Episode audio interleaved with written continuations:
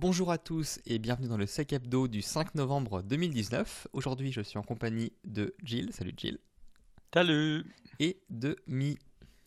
Bonsoir.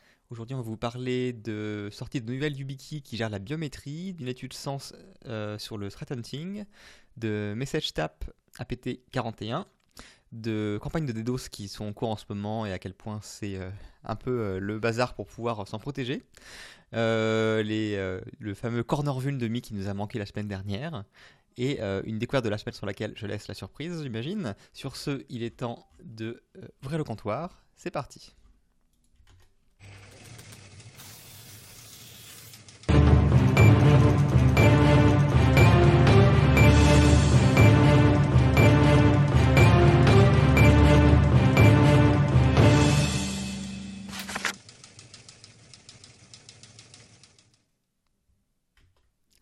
Et une fois n'est pas coutume, je vais ouvrir sur une bonne nouvelle là là. pour changer sur le côté anxiogène.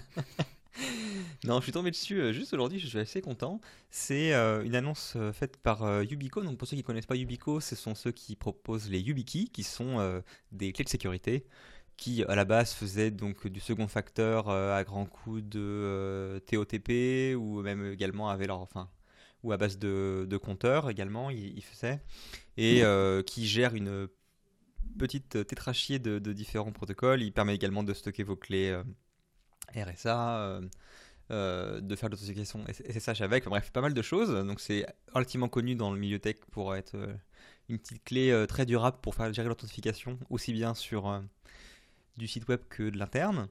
Euh, et euh, bon, on a déjà parlé, je crois, de, Fido 2, hein, de comment ça évolue et à quel point maintenant ça peut être euh, vu comme une nouvelle alternative à l'authentification par mot de passe et, compte classique sur du web et du système. Et le problème souvent avec ces techniques-là, c'est que ben, si on considère juste de la clé comme facteur d'identification, c'est un peu léger en milieu entreprise. Parce que s'il suffit d'appuyer sur un bouton sur une clé branchée dans le port USB de la machine pour se loguer, euh, bah, faut avoir une sacrée confiance dans ses employés pour qu'ils retirent la clé euh, et qu'ils la gardent avec eux et qu'ils la laissent pas traîner sur un PC qui est laissé seul à l'abandon. Donc euh, c'est souvent vu comme euh, insuffisant.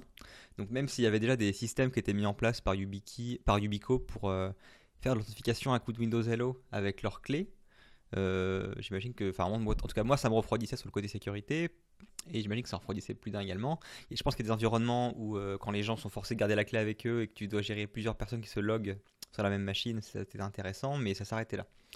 Et euh, ce qui manquait justement, c'était le côté, ben, quid de la clé qui est laissée sur la machine? Est-ce qu'on peut s'assurer qu'une personne ne puisse pas s'en servir si elle n'est pas la personne autorisée? Et donc, bah, le chaînon manquant, c'était justement la biométrie.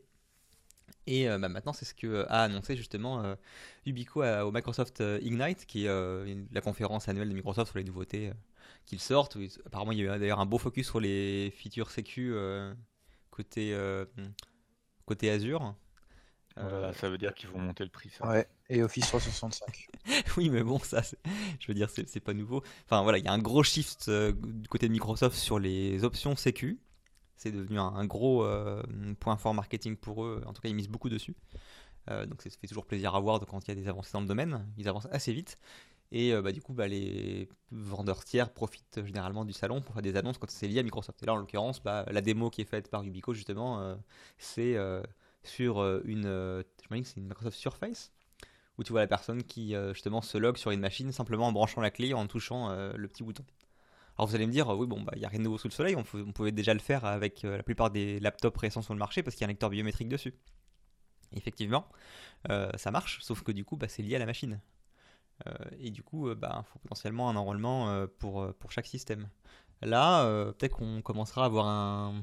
Comment dire Je connais pas en détail, mais j'ai bon espoir qu'on puisse enfin avoir une identité qui est portée avec la clé et plus uniquement sur la machine. Et où potentiellement, du coup, on pourra se loguer sur une machine, enfin, managée par l'entreprise, mais pas forcément la nôtre, de manière relativement transparente, sans utiliser de mot de passe, au moins pour la première authentification. Donc, euh, beaucoup d'attentes pour ce, ce- cette clé-là. Alors, pour, pour rappel, hein, c'est pas la première clé qui est sortie qui fait du FIDO 2 et qui fait de la biométrie. Il y a euh, Fetian, donc le- leur concurrent euh, chinois, qui avait sorti, c'est s'appelle euh, All-in-One Pass, je crois. Euh, qui euh, fait d'ailleurs tout ce qui est possible imaginable. Donc elle fait de l'USB-C, elle fait du euh, NFC, biométrie, Bluetooth, Bluetooth 4, enfin bref, un peu tout ce qui est possible. Par contre, elle, a quand même, coûte quand même 90 dollars la clé. Donc pour un déploiement de masse. Je sais pas si YubiKey sera moins cher. Hein. Pas voilà, Yubico n'est pas connu pour être moins cher. Ils sont connus par contre pour faire des, avoir une chaîne de production généralement qui est basée en Europe ou aux US de mémoire. Ils ont les deux. Ce qui est souvent qui est vu comme un gage de qualité. D'ailleurs, j'en profite pour parler d'une annonce qui est passée il y a quelques semaines, je crois, où euh, Google expliquait que pour sa clé Titan, ils allaient également maintenant euh, en produire via Yubico. Pour rappel, les clés Titan sont produites à l'heure actuelle via Fétian, en marque blanche. Et sur le, enfin, c'est même marque blanche plus plus parce que Google pousse son propre firmware. Euh, et donc, visiblement, ils ont également sécurisé un partenariat avec Yubico dans le domaine. Ah bah, vu qu'ils sont en train de se mettre à dos euh, les Chinois, il euh, faut bien qu'ils préparent quand même euh, une porte de sortie. Hein. Voilà, ben, non mais c'est tout à fait ça. Et c'est souvent justement un des, des, gros arguments de vente de Yumiko là-dessus. On est plus cher, mais il y a une bonne raison à ça, c'est qu'on produit hors de Chine. Et pour des équipements de sécurité comme ça, ça peut être vu comme un gros avantage dans certains, dans certains contextes. D'ailleurs, j'en profite, euh, on parle du coup, c'est un peu lié à Microsoft sur la partie Azure là, dans les dans les j'ai regardé il y a quoi, une, deux semaines, on peut enfin enrôler des euh, clés, euh, enfin du TOTP classique. Jusqu'à présent, on était quand même coincé pour le deuxième facteur à utiliser leur authenticator ou envoyer des SMS. Ouais. là, c'est très Enfin, ça, ça, fera pas de passage à l'échelle, hein. mais tu peux mettre le code dans l'interface Azure et tester avec une clé euh, TOTP classique. Ils n'ont pas également ajouté le U2F en, gestion? Ben, j'ai pas vu. Ou alors c'est encore en preview? Mais euh, j'ai entendu parler de ça, qu'il y avait euh, qu'ils ajoutaient le U2F en facteur, qui est un subset de Fido 2 pour l'instant. Mais, mais j'ai peut-être pas tout vu, hein, parce que j'ai testé le passwordless aussi et je me suis, je me suis cassé les dents. Mais... Cassé les dents? Ouais, en fait, euh, la feature est actuellement en preview. Elle permet de sélectionner un groupe pour qui tu l'actives. Mais en fait, euh, ça l'active pour tout le monde, sauf ah, que, euh, sauf que le groupe, enfin ceux qui sont pas dans le groupe, bah, sur l'authenticateur mobile, il n'y a pas l'option pour répondre à la question qui est sur l'écran. du coup, chez Rollback. Mais, mais dès que ce sera en global Non, mais c'est bon Parce que je l'ai testé également, mais juste pas sur un groupe, mais juste sur mon utilisateur euh, bah, en fait, tu auras peut-être des gens qui vont dire tiens c'est bizarre ça a changé la fenêtre de connexion comment ça tu vois ça ah ah bon? Bah, ça fait déjà plusieurs semaines et j'ai pas eu de ouais Personne, personne a crié encore, donc. Euh... T'as de la chance, t'as de la chance, tu fais sur un mauvais tenant. je sais pas, mais oui, en tout cas, c'est vrai que c'est. Euh, enfin voilà, on l'a déjà dit plusieurs fois. Microsoft pousse très fort en ce moment pour dégager le mot de passe et euh, mettre du MFA entre guillemets en tant que nouvelle norme, le par défaut, ce qui est vraiment une très bonne chose. Donc il continue de pousser des features dans ce sens. Sur ce, je te laisse la main pour parler d'une étude du Science Institute. Institute Ah oui. Alors, euh, le Science a sorti euh, deux, enfin, un white paper sur la partie threat hunting. Je tousse et je reviens. C'est la période de l'année. Il faut couper le micro pour, pour épargner vos oreilles. Euh, c'est fait par Mathias Fuchs et Joshua Lemon. Euh, et c'est une étude qui euh, a fait un sondage, euh, donc c'est comme d'habitude avec le sens, hein, ils interrogent leur communauté et, derrière ils, triturent les, chiffres pour arriver à, nous sortir un white paper sympathique. La première chose qui est, intéressante dans ce, document, c'est que, et ils insistent lourdement, qu'est-ce que c'est que le threat hunting parce qu'il y a beaucoup de gens qui disent faire du threat hunting et d'après la définition euh, que donnent euh, les, deux, les deux auteurs, ça colle pas. donc le threat hunting, c'est la recherche proactive de compromission. C'est-à-dire que vous partez de la partie intelligence, donc tout ce qui était la threat intelligence, où vous avez une idée de comment se comportent vos attaquants. vous avez à côté de ça une idée enfin, une très bonne vision de l'architecture de votre système, de comment ça fonctionne, une idée de, euh, des faiblesses organisationnelles de ce que vous défendez, c'est-à-dire euh, quelles équipes se parlent bien ensemble et quelles ne se parlent pas et qui a l'habitude de contourner ces politiques de sécurité. Et euh, cet ensemble de renseignements, en fait, vous allez l'utiliser pour vous dire, tiens, quelles sont les machines qu'un attaquant va compromettre en premier ou pourrait tenter de compromettre en premier, et vous allez chercher sur ces machines-là des signes de compromission. Euh, donc ça c'est la version euh, condensée et simplifiée de, ce qu'est le threat hunting. après, il y a d'autres choses. Il y, a des, outils qui permettent aussi de dire je, je, regarde ce qui est installé sur mon parc, ou du moins une partie du parc qui est censée être homogène. Je fais ce qu'on appelle du stacking, c'est-à-dire que je remonte les, l'état de configuration de toutes mes machines et je regarde finalement les écarts. Je regarde qu'est-ce qui est installé que sur deux ou trois machines et j'ai plus de chances de trouver des choses anormales ou du malware là-dedans que dans ce qui est présent globalement sur, mon parc. donc il y a quand même un bon passage du, document sur finalement qu'est-ce que le threat hunting et qu'est-ce qui n'est pas forcément du hunting d'après eux et ce qui correspond en fait à, l'incident response. j'ai une alerte qui est levée par mon SOC dans son fonctionnement classique. j'ai effectivement une compromission, j'y réponds, je vais voir le scope, j'estime le scope. Et pour eux, ça, c'est pas du threat hunting parce que c'est pas proactif, c'est réactif par rapport à une détection. Ce qui ne veut pas dire que les hunters n'utilisent pas des IOC qui vont balancer dans le CM sur lesquels ils vont récupérer les, donc là j'ai utilisé quatre acronymes, je vais m'arrêter, des indicateurs de compromission qu'ils ont mis dans leurs outils de détection et ou pour lesquels ils récupèrent des alertes. Parce qu'au fur et à mesure de leur recherche, ils vont forcément trouver des indicateurs de compromission et utiliser les outils en place pour les chercher. après, ce qui, est, ce qui est intéressant, donc on a tout ce qui est bon et mauvais exemple de qu'est-ce que du threat hunting, qu'est-ce qui ne l'est pas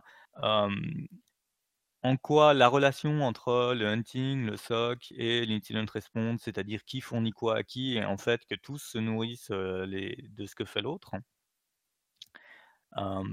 et on a des stats assez intéressantes, surtout sur la fin, si on veut troller un peu. Je descends. Donc le, PDF est accessible, il faut un compte, un compte sens. Je pense que c'est gratuit de créer un compte sens. je pense qu'il n'y a pas besoin d'avoir suivi de formation pour accéder au, au document. et il y a un truc qui était intéressant, c'est la facilité avec laquelle vous avez un graphe sur la facilité avec laquelle ils accèdent aux informations. Ah, évidemment, je ne vais pas le, retrouver ce le graphe qui m'intéresse. Selon donc avec quelle facilité les gens sortent des informations utiles de leur CIEM, par exemple. Et je ne me rappelle plus du score, mais ça laisse entendre qu'il y a, quand même une une marge de progression. Euh. Ton score, c'était 62,2% qui disait le faire facilement. voilà, moi ça, ça, laisse quand même 38% où, euh... on a un mais on retrouve des trucs dedans. Euh, donc voilà, il y a deux trois infos sympathiques qui peuvent vous permettre aussi de vous rassurer quand vous avez des systèmes où vous vous dites non mais moi j'arrive à rien à en faire. Bah, peut-être que si vous regardez les stats euh, du document, vous allez voir que vous n'êtes pas les seuls à lutter pour sortir quelque chose de vos IDS et compagnie globalement, l'évolution du secteur, donc le, threat hunting, c'est un secteur naissant, on va dire, qui est en train de se structurer. c'est très rare d'avoir des, équipes dédiées.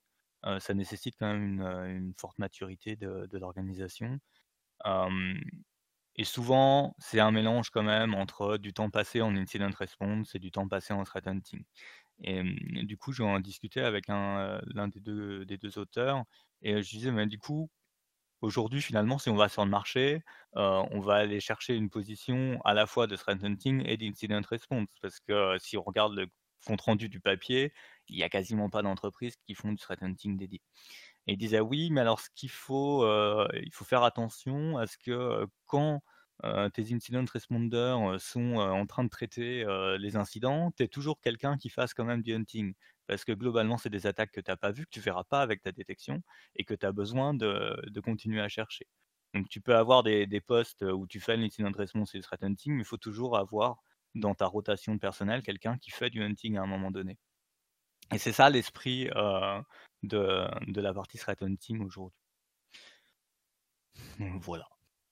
Je pense que je fais à peu près le tour du papier. Enfin, il y a plein de choses hein, dans le papier, mais donc si le domaine vous intéresse, euh, c'est un bon papier à lire pour comprendre et puis, et puis avoir quelques chiffres. pour ceux qui se sont demandé pourquoi je ne l'ai pas affiché à côté en illustration, euh, il faut euh, se connecter sur votre compte Sens pour pouvoir y accéder. Donc je vous laisserai la liberté de, regarder ça de votre côté. on se passe maintenant sur la PT41 et plus précisément sur Message Tap, Mi Ah oui, c'est moi. Ah ouais Ah ouais, je lisais, je finissais le corner. Alors, donc euh, APT41, pour ceux qui ne le savent pas, c'est un groupe qui est soupçonné d'être d'origine chinoise, plus particulièrement en l'affilie euh, plus ou moins publiquement au euh, Ministry of State Security, qui est un peu une espèce euh, d'équivalent à la DGSI, on pourrait dire, en Chine. Euh, mais un peu plus virulent quand même. Euh, cette fois-ci, euh, qu'est-ce qu'on a de beau? Ben, On a MessageTap. Alors MessageTap, c'est le nom qui a été donné au, à l'infection et on va dire au TTP exact. Exactement, c'est un logiciel qui va faire de l'interception et de l'interception de SMS. Donc, comment ça fonctionne? Ben, C'est très simple. Ben, en plus, c'est vraiment très simple. Il y a des flux euh, chez les opérateurs qui vont euh, transporter euh, les messages SMS. Donc les trois protocoles qui tapent, hein, c'est le SCTP, le SCCP et le TCAP. donc, c'est des protocoles de messagerie classiques donc euh, je vais mis deux trois trucs dessus. Donc euh, CCP Signaling Connection Control Part, donc c'est le protocole de routage dans le système SS7. Le SCTP c'est Stream Control Transmission Protocol, Transport Protocol INSS7. ces trois protocoles, du coup, ils sont tapés. Donc en gros, on va intercepter tout ce qui est dessus. Comment ça fonctionne? Tout sur le tout sur l'interface va être tapé. Ensuite, il va faire un filtre euh, sur euh, le protocole. Si dans ce protocole c'est bon, il va chercher trois, euh, trois choses. Ça va être la discrimination sur trois critères. Le premier critère, ça va être le contenu du message. Donc avec une liste de mots-clés, il va discriminer une première fois. Ensuite, il peut faire une deuxième discrimination ou une première discrimination sur le numéro IMSI, Internal Mobile Subscriber Identification. Euh, et ensuite, euh, la source et la destination euh, en numéro de téléphone, donc avec un plus 33, un plus 41, un plus 42, enfin tout ce que vous voulez, et le numéro de destination. S'il trouve quelque chose qui l'intéresse, il va record dans un fichier le contenu du message. Et donc ses en-têtes, etc. en .csv. c'est plutôt pas mal comme technique, hein. c'est plutôt propre. Cette fois-ci, on s'intéresse à faire l'interception au niveau euh, du coup des SMSC, donc euh, c'est les Short Message Service Center. C'est les serveurs par lesquels transitent vos SMS, on va dire globalement. Et c'est tout le routage des SMS qui est fait sur ces serveurs. avec le SMSR aussi. Qu'est-ce qui se passe d'intéressant? Il y a un petit truc qui m'a fait rigoler, c'est que la Xorkey, en fait, elle donnait une URL qui est assez, on va dire, marrante. Ça envoie sur l'ETSI, donc c'est un organisme de, de standardisation, l'European Telecommunication Standard Institute.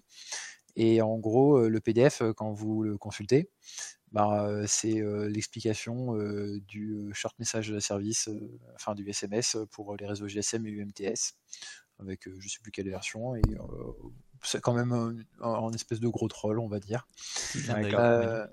voilà.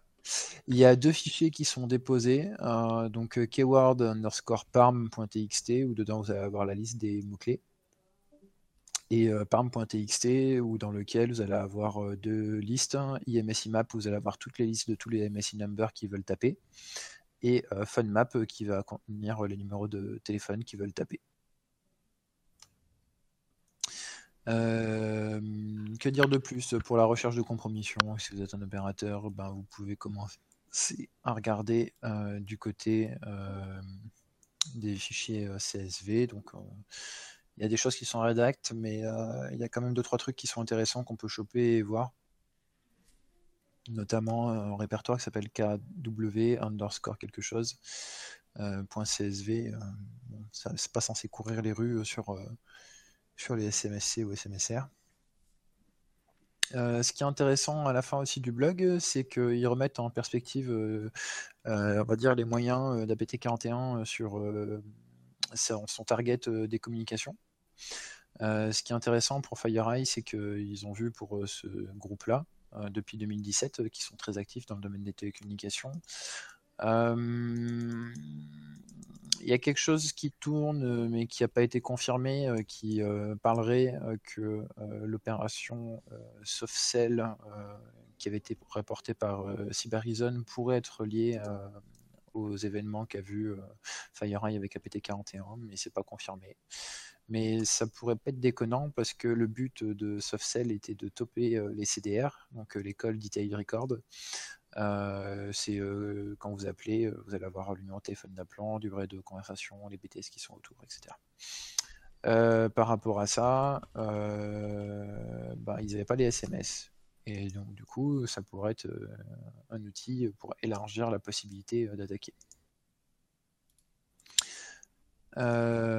et dernière chose, si vous êtes intéressé par un PT41 et que vous êtes dans les télécommunications, je vous conseille vraiment d'aller regarder le rapport de APT41 qui a été publié par FireEye. C'est pas le, blog post, hein, là on parle d'un vrai rapport, il y a 80 pages ou 68 pages, je sais plus. Vous avez des webcasts aussi, enfin, ils ont fait pas mal de, trucs intéressants sur APT41. Ah, c'est sûr qu'ils savent vendre leurs résultats de leur recherche. Hein. oui, mais là. tellement longtemps à publier chez FireEye que c'est rare qu'ils publient. Hein. Ah bah, un rapport aussi complet que ça, oui, oui, c'est très, très rare, je confirme. Donc 68, 68 pages avec des IOC à la fin. Euh, même si les IOC, c'est pas forcément pertinent. Euh, il y a deux, trois trucs qui peuvent être intéressants à rechercher, mais euh, notamment, on sait qu'ils recompilent leurs outils sur chaque cible. Et du coup, bon, voilà. Pour les SMS, la target, c'est quelque chose de très ciblé. c'est pas pour des kidam, enfin, des kidam, des personnes on va dire. Euh, quelconque, tout à fait. voilà. là, je regarde un peu euh, dans le rapport euh, les, les industries ciblées. donc dès le début, c'était jeux vidéo, oui, alors euh, APT41 a une, très longue histoire euh, d'attaque. Hein. Il n'y a pas uniquement que les telcos. Là, on parle de telco parce que message tap, c'est vraiment pur telco. Hein. Mmh. Euh, intercepter des SMS, je vois pas trop dans quel autre on pourrait regarder ça. Mais bon, ils ont attaqué du coup l'industrie automobile, les services entreprises, crypto-monnaie, l'éducation, l'énergie, la finance, le domaine de la santé, le domaine de la high-tech, tout ce qui gouvernement et intergouvernement, euh, médias et euh, secteur du divertissement, et pharmaceutique, euh, le secteur de, de la vente, les télécommunications et le voyage. Ouais, ils ont un palmarès qui est sympa quand même. Hein. Ce qui est aussi intéressant à regarder en fin de, de, de blog post. je vais juste vérifier. Travel. Ouais, c'est ça. Ils ont aussi vu euh, qu'ils avaient euh, target euh, des, services de voyage et de healthcare provider, pas avec cette, ce, logiciel malveillant, mais un autre où ils cherchaient à peu près pareil, des trucs très spécifiques. Donc si vous avez FireEye, il y a les détections FireEye classiques. Euh, pour les autres, je sais pas. Euh, le sample qui est donné euh, très, très gentiment sur VirusTotal, vous pouvez le trouver. Il y a une référence aussi chez. Enfin, il est téléchargeable sans VirusTotal sur InTether. Et vous pourrez regarder un petit peu ce que ça fait. C'est plutôt pas mal comme, logiciel. C'était divertissant comme attaque. Très bien. Et donc, il y a, d'autres attaques, Morgane. Ouais, en ce moment, ça chauffe un peu. super transition, merci. ouais, c'est quelque chose qui est passé, je trouve, euh, relativement inaperçu euh, dans la presse spécialisée. Parce que j'avoue, quand je cherche, je trouve rien, à part un article qui est sur le Parisien et un article sur euh, Security Buzz, que ça, un, un, site que je connaissais même pas, qui est très très très, comment on dit, lacunaire. en gros, il y a des bonne vague de DDoS en ce moment qui touche certaines industries. Alors il y a notamment le, système des, paris sportifs, euh, mais pas que. Il y a également les, jeux, euh, les jeux tout court en ligne qui sont, qui sont, qui sont visés en ce moment pour d'autres, sujets. Euh, ce qui est intéressant quand même, c'est que ça a mis certains providers sur la paille pendant quasiment 24 heures. il y a notamment, je crois que c'est Winamax qui a été bien impacté, mais c'est loin d'être le seul. Ça a l'air d'être très spécialisé sur le secteur France ou francophone en tout cas, parce qu'apparemment il y a également des acteurs belges qui ont été, euh, qui ont été, euh, qui ont commencé à être taquinés. voilà, et donc c'est très très ciblé, et bah, sachant qu'il y a pas mal de championnats qui arrivent en ce moment, c'est à mon avis pas pour rien. Ça ressemble plus à des gens qui taclent le terrain que pour le moment des véritables attaques sérieuses. Donc je pense qu'on peut s'attendre à des choses. Ah, la fin d'année va être sympathique. Ouais, voilà. Et c'est vrai que c'est marrant parce que c'était quelque chose qui était pas très hum, récurrent ces derniers temps, qui, dans le passé était très récurrent, qui s'était beaucoup calmé ces derniers temps, et là qui revient de plus belle, avec des beaux pics. Alors on en discutait un petit peu tout à l'heure en off sur les, les, les, tailles des maintenant des, des, actuels qui sont un peu musclés. Moi ce que j'avais en tête, le, plus haut que je connaissais, c'était OVH qui en avait parlé publiquement, euh, c'était c'est quoi, c'était il y a deux ans? Euh, Je crois que c'est en 2017 et qui avait annoncé cette prix une, une, vague dont le pic était à 1,3 terabits seconde, je crois. Et euh, apparemment, il y a même encore plus haut que ça. Maintenant, on est monté sur du 1.6, c'est ça qu'on me disait tout à l'heure. Euh, sachant que là, de ce que j'ai compris, il y a des vagues euh, qui montaient à plus d'un Tera. Donc c'est quand même des choses relativement sympas. On rappelle, hein, un DDoS, comment ça marche. On, va dire qu'il y, y a, deux grandes familles. Il y a les DDoS de couche 3 4 qui euh, permettent de euh, juste bombarder le site en gros avec tellement de requêtes que bah, les tuyaux sont pas assez gros pour tout gérer. Et du coup bah, vu que c'est à la base euh, impossible pour le serveur de différencier la requête qui est juste là pour te bombarder de la requête légitime d'un client bah, du coup ça en drop à voir le serveur tombe totalement. Et du coup les requêtes légitimes sont pas adressées.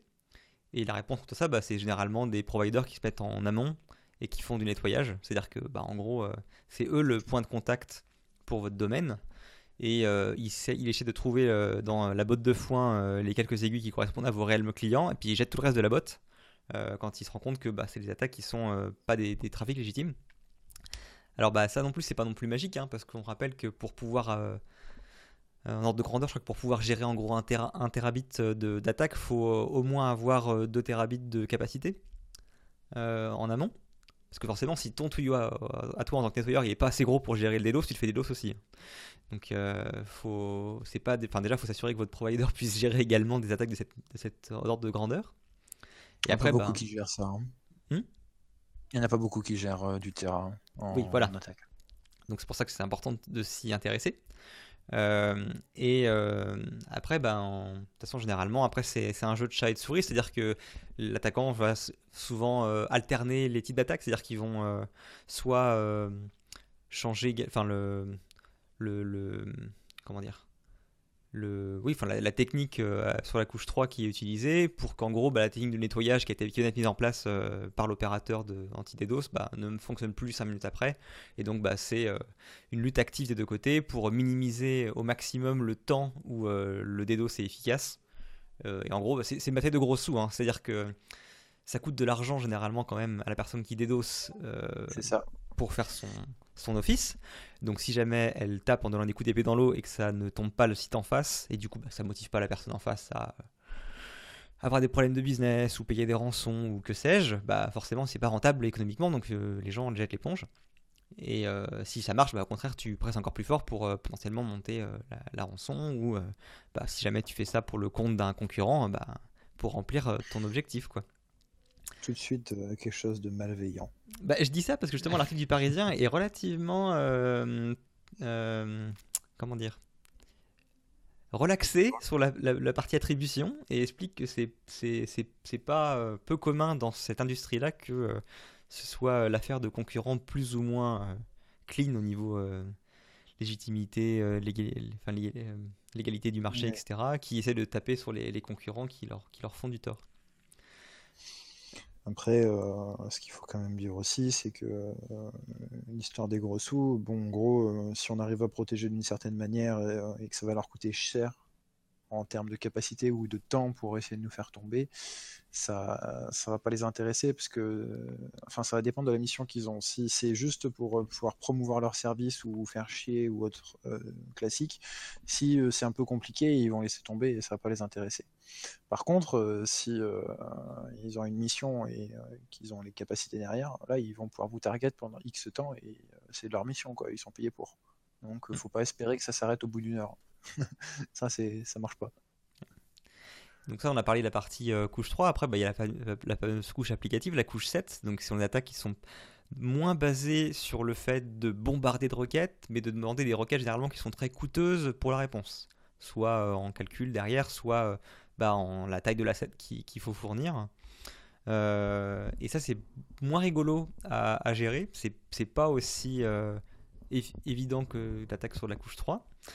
Euh, déjà, donc, n'y a pas tous les providers ne fournissent pas ça. Ça demande des prérequis techniques qui sont un peu plus compliqués, qui des fois euh, sont compliqués à mettre en harmonie avec les contraintes réglementaires que vous avez dans votre industrie. Quand vous devez euh, imposer que votre point d'entrée et tout le chemin de votre enfin de client jusqu'à vos serveurs soit dans des certaines localisations géographiques, par exemple, bah, c'est moins rigolo de demander à un provider qui a un footprint mondial de, se mettre en coupure.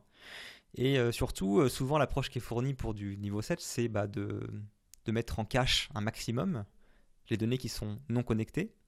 Donc pour que les, en gros, tout ce qui, enfin, si jamais vous avez des données qui sont accessibles uniquement quand vous êtes avec un compte client actif, bah, c'est facile à bloquer un compte client qui, qui, euh, en abus. Euh, donc c'est plus gérable dans d'autres manières. Mais si jamais vous voulez au moins s'assurer que quelqu'un ne puisse pas vous faire tomber juste en affichant votre page d'accueil, bah, généralement c'est la mise en cache qui est gérée. Euh, encore une fois, c'est plus souvent facile à dire qu'à faire, surtout que pour rappel, je sais plus si on en avait parlé, je crois qu'on n'en a pas parlé dans les derniers euh, Hebdo, mais il y a eu une news sortie il n'y a pas longtemps sur les techniques de DDoS via les CDN. Euh, ouais, le CPDOS. Ouais, exactement. C'est euh, post cache et du coup, il dit que la ressource ne doit pas être cachée, il va la chercher et du coup, il sollicite le site qui a la ressource au départ tout le temps, tout le temps, tout le temps, et au bout d'un moment, bah, ça fait du DDoS contre la ressource il, y a, ça, il y a également des variantes où ça, met, enfin, où ça fait un DDoS entre guillemets, non pas par exhaustion de ressources, mais parce que ça met en cache une page d'erreur. Ouais, il y a ça aussi, ouais. Et du coup, bah, le client euh, légitime euh, veut accéder au site et reçoit la version en cache du site qui est une page qui est par exemple à 404 Donc du coup, ça, revient au même, ça vous fout en DDoS parce que ça refuse la requête euh, à votre client. Donc voilà, donc c'est pas mal de choses en ce moment sur lesquelles il faut s'attarder. Euh, pendant ce temps, dans, dans une industrie relativement similaire, j'en parlais au début, il y a, c'est pas que le monde du, jeu d'argent qui se fait euh, target en ce moment, il y a notamment aussi euh, les, jeux en ligne qui c'est, de plus en plus prévalent. Et notamment, il y a Ubisoft qui a fait une communication récente sur le sujet, comme quoi ils avaient enfin réussi à diminuer leur taux de DDoS sur leur plateforme de 93%, c'est quand même pas rien. ils sont fait DDoS derrière. De quoi? Ils sont pas fait DDoS derrière ou c'est Blizzard qui s'est fait DDoS derrière? Euh, je sais Blizzard est tombé hier. C'est Blizzard qui est tombé ah, D'accord. Ouais. Genre, ah, pas content pour les annonces pour le prochain LAN de WoW ouais, Je sais pas, euh, mais c'est le système de messagerie qui était tombé, euh, enfin la partie sociale. Ouais. Alors c'est vrai que c'est un point intéressant ça. c'est un contre-coup souvent des gens qui font de la communication sur à quel point ils sont bons pour rester au DDoS. Généralement ils se prennent un coup de DDoS derrière. Il faut jamais utiliser comme argument commercial pour les gens qui vendent ce genre de, de entre guillemets stress test. Donc, euh, faut toujours rester humble sur ce genre de. Faut jamais ouvrir sa bouche là-dessus. Alors, par contre, oui, euh, effectivement, si vous avez des fournisseurs de, enfin, ceux qui pourraient s'intéresser au sujet et faire rentrer des fournisseurs de protection des DOS, assurez-vous que dans les contrats, il est marqué qu'ils ne peuvent pas citer votre nom à aucun moment. Même pour avoir une réduction sur le prix. Hein, parce que, euh, éviter des déconvenus, ouais. Ouais, après ils vont dire ah bah nous on avait le droit de communiquer, oui super, on se fait la derrière, merci. Juste pour finir sur Ubisoft, donc là on n'est pas sur les mêmes cas d'attaque, c'est pas ici de la, de la, demande de rançon ou autre, c'est vraiment de, moyens de revanche ou de vengeance entre, euh, entre joueurs généralement. C'est-à-dire que ce sont des services qui vendent des, du DDoS euh, à des, potentiellement des, des, joueurs pour faire tomber les serveurs, au moins faire tomber euh, dans un endroit particulier pour que bah, ça fasse dropper une partie sur laquelle ils sont en train de perdre ou pour simplement en nuire au jeu. Et apparemment, donc, euh, ce qu'a fait Ubisoft, c'est qu'ils ont commencé à avoir une réponse euh, juridique systématique. C'est-à-dire que maintenant, ils envoient des cease and desist euh, auprès des, différents opérateurs qui commercialisent ce genre de, services de façon relativement ouverte, publique. et ils ont également envoyé des, menaces de recours en justice sur des joueurs dont l'utilisation avait été avérée de, de ce type de service. Ce qui apparemment en a calmé plus un. Alors je, suis, je, serais curieux de savoir euh, quel type de provider de DDoS se fait intimider par des, par des menaces de, recours en justice. Non, je pense euh. pas que ce soit les providers, je pense que c'est les joueurs directement. Bah, L'article parle du fait qu'ils ont envoyé des, des, des, notes également aux providers. Je pense que ça ça peut peut-être effectivement intimider des providers qui sont très rentés sur du client final, entre guillemets, monsieur tout le monde, peut-être Peut-être un peu moins euh, des gens basés dans le. Ouais, qui vont avoir des transactions en dollars. Ouais. Ah oui, oui, bah oui. Hmm. bah oui. Le nerf de la guerre. Non, mais c'est quand même un bon moyen de rappeler que ben, la justice n'est pas toujours euh, dénuée de ressources euh, quand il y a des problèmes euh, dans la sphère cyber, comme on dit. Et que ça vaut quand même le coup de s'y pencher si jamais vous avez un problème qui est récurrent dans ce domaine-là. Apparemment, ça marche dans certains cas de figure, même pour le Delos. Très Maintenant qu'on est dans les mauvaises nouvelles, on passe dans les corner vulnes. Ah, directement. Direct. Pas de Tac, transition. sans transition, c'est parti. Bon, bah, Chrome. préparez-vous. hein. Alors, nous commençons cette semaine avec. Si mon écran veut bien s'afficher. Voilà. C'est bon, j'ai retrouvé mon, mon Trello. Donc, euh, nous avons des Chrome euh, 0D qui sont sortis, donc il faut patcher votre Chrome. Euh, c'est dans le cadre de l'opération Wizardopium. Euh, le numéro de la CVE, c'est 2019-137-20. Et euh, tuc, euh, Il y en a une qui est exploitée de mémoire en plus dans la nature, si je dis pas de bêtises. il y en a une qui est exploité. L'ANSI a fait une publication tout à l'heure, euh, en début d'après-midi, je crois. Euh, on vous mettra les liens euh, sur. Dans les sources de l'article. Ah oui, je me, je souviens, la, la dernière Merci. fois qu'on discutait de Chrome Auto Update, le problème c'était qu'il fallait que les gens ferment le navigateur et donc se reloguent. Oui, c'est ça. ça. Ah ouais, bon, bah on va faire un C'est toujours le cas, hein. c'est-à-dire que euh, le Chrome Auto Update, même s'il est activé, bah, le, le patch est prêt, mais tant que, la- tant que le navigateur n'a pas été redémarré, euh, c'est pas actif. C'est un peu comme Alors, je- patcher les kernels sur vos, sur vos serveurs, faut redémarrer. T'as regardé sur la version entreprise si t'avais, euh, comme pour euh, Discord, le petit euh, rond vert ou rouge qui apparaît pour dire que le patch est prêt ou pas? Euh, Euh, Je me souviens plus. Firefox, je sais que c'est le cas. Firefox, c'est sûr, il te le dit. Et puis, fait une grosse fenêtre qui te prend 5 cm. au bout d'un moment, tu cliques dessus pour que ça dégage. Ouais, Bah, ce qui est bien au moins, parce que c'est vrai que c'est plutôt discret côté Chrome. Ah oui, oui, c'est sûr. Euh, donc, euh, vous avez euh, les vulnérabilités Chrome à patcher. Ensuite, nous avons des 0D sur Rconfig. Donc là, vous avez de l'Authenticate et de la non-authentifiée en RCE. Vous en avez deux. Deux pour le prix d'une, c'est gratuit. L'époque, alors, pff, Remote Config, c'est un paquet Linux. Je crois que c'est de la, de la configuration à distance, non? D'après le, nom, ça semble logique. en tout cas. Jamais utilisé, mais. euh, Moi non plus, c'est pour ça que je, Attends, je je connais mille truc. là-dedans. donc, euh. Network Configuration Management. D'accord. Ouais, c'est ça. Donc euh, il y a deux 0D à patcher, l'époque sont disponibles, euh, les exploits aussi, enfin vous avez de quoi vous amuser euh, dessus et euh, c'est euh, activement exploité. Euh, Il y a un- dans les sources euh, un lien du SANS euh, ISC euh, qui va vous donner quelques idées euh, quels pays sont les plus exploités, etc. Euh, nous avons aussi QSnatch. Alors euh, c'est pas trop une vulnérabilité, enfin c'est une attaque mais qui profite d'une vulnérabilité sur QNAP. Et donc bah là, faut mettre à jour son QNAP. Euh, ça a été euh, c'est des. NAS, hein, c'est ça? Oui, les NAS. Et euh, ça a été découvert par le Kiberturvali sous Sketsufi. Je crois que Hmm. c'est l'équivalent de l'ANSI, euh, mais en Finlande. Morgane, tu peux m'aider dessus? Je peux dire le nom Ça ressemble, mais alors je, je suis pas spécialiste. Euh, Euh, et du coup, ils ont fait le post, ils ont expliqué qu'ils avaient vu des vagues d'attaques. hein, Ils Oui, ont non, c'est un point. FI, c'est ça. Oui, ok. Mais je connais pas, désolé. Euh, ensuite, euh, on a des trucs plutôt pas mal hein, chez VMware aussi. Euh, donc, euh, le vCenter Server Appliance euh, disclose des informations sensibles dues au fait qu'il ne vérifie pas euh, le certificat pour euh, la première vulnérabilité. Euh, et donc, euh, c'est référencé sous euh, CV 2019 5537 et 5538. Euh, et la deuxième, c'est le, X- euh, le ESXi, euh, Workstation euh, chez VMware et Fusion euh, qui ont un déni de service euh, qui est référencée sous la CVE 2019 5536. Euh, je reviens sur euh, celle qu'on expliquait pour le backup. Celle-ci, il faut faire attention parce que ça veut dire qu'on peut choper les backups en clair hein, pendant qu'il y a la restauration qui est faite. C'est au moment où tu restaures. Ouais. C'est-à-dire qu'il faut déjà être en train de restaurer ton vCenter. Quoi. Ouais. Ouais. C'est vrai que tu es déjà dans la merde à ce moment-là. donc. ouais, il reste plus grand-chose du SI quand tu es dans cet état-là. Euh, voilà. Ça, ça suppose aussi que le client a une procédure de restauration pour ses vCenter. Ouais. Il y a... Comment ça? C'est c'est pas une machine virtuelle qui tourne toute seule dans l'infrastructure?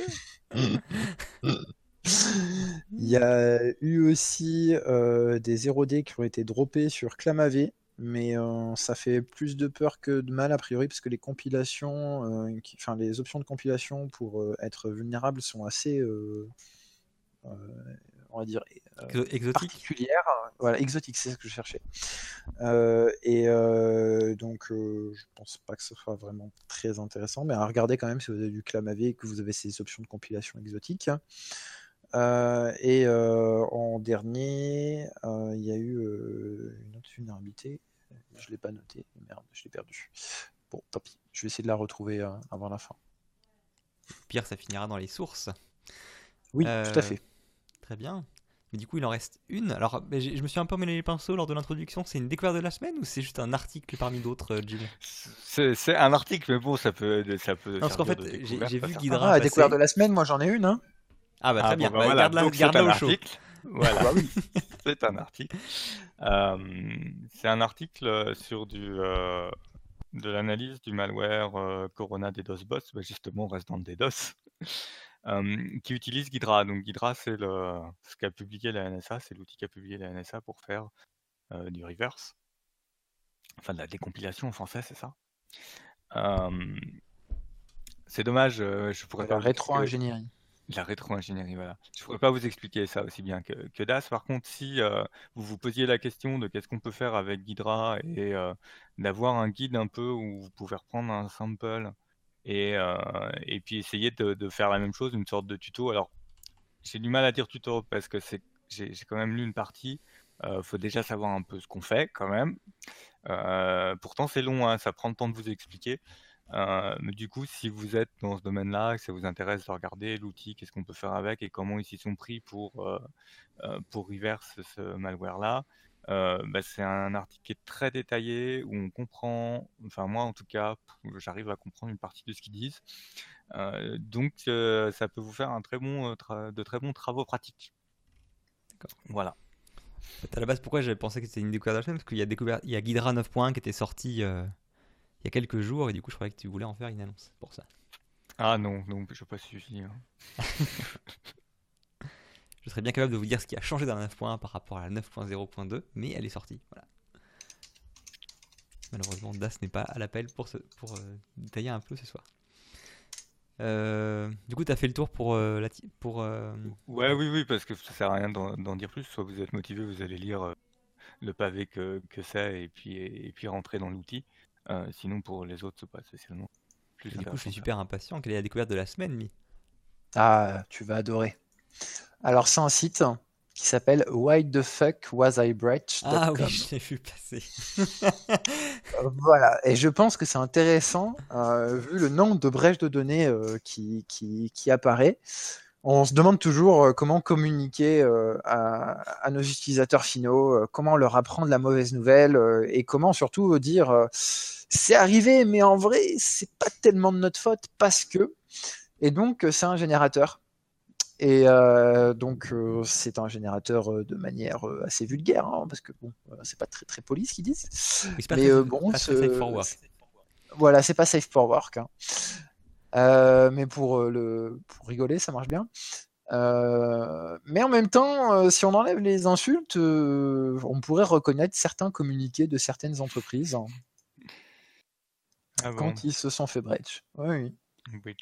Hmm. Bah oui, d'ailleurs, il y a, il y a des. Enfin, j'ai plus le, le lien, c'est con, si quelqu'un peut le passer dans le live, je le mettrai en illustration. mais de mémoire, en, en bas de page, ils font même des, des bons appels du pied, notamment avec Wifax et, et d'autres.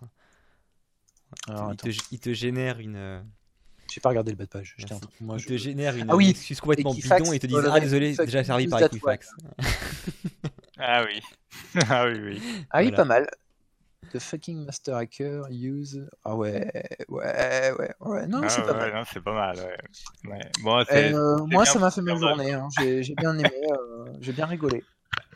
Non, c'est pas mal. J'en ai eu un. euh, je sais plus si on en a déjà parlé ou pas, mais c'est vrai qu'en ce moment ça commence à changer un peu dans le sens où euh, donc les, les bridges deviennent de plus en plus entre guillemets euh, médiatisés. Du coup, bah faut de plus en plus avoir une réponse euh, pour Monsieur Tout le Monde.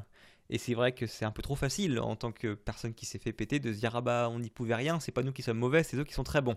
C'est souvent l'excuse générale qui est fournie qui ah mais c'est de la sûr. pété, c'est du state, euh, state actor, etc. Donc c'est totalement hors de portée.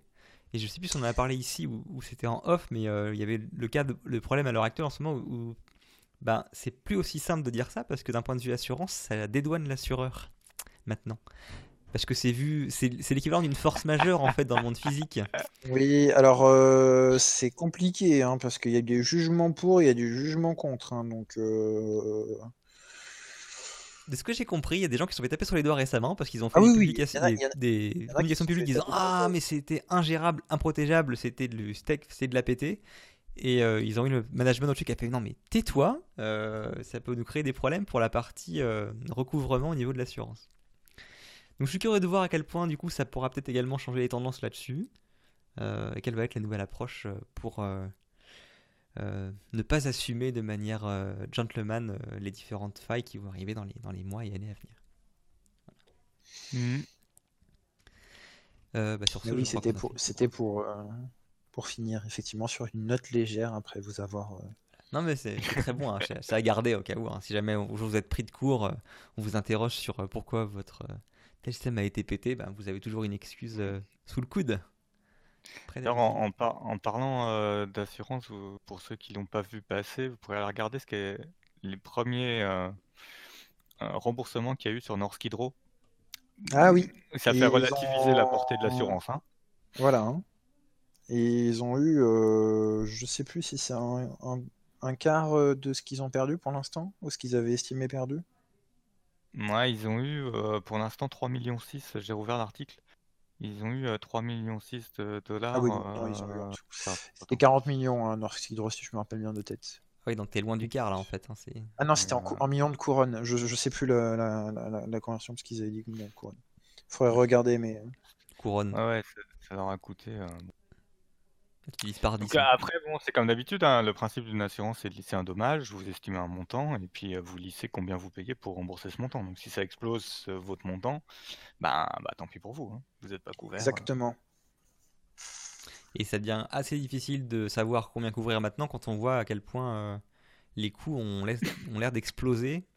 faut voir si c'est une nouvelle tendance ou si ça va avoir atteint un plateau assez rapidement. Ouais. Bref. Je Bref, oui, on à a faire un épisode sur les assurances cyber. Sur cette euh, petite note légère, euh, euh, bah, on vous remercie d'avoir écouté jusqu'au bout. On se dit euh, à très bientôt pour un épisode du comptoir. Sur ce, d'ailleurs, il est temps de fermer le comptoir. À plus tard. Au revoir. Ciao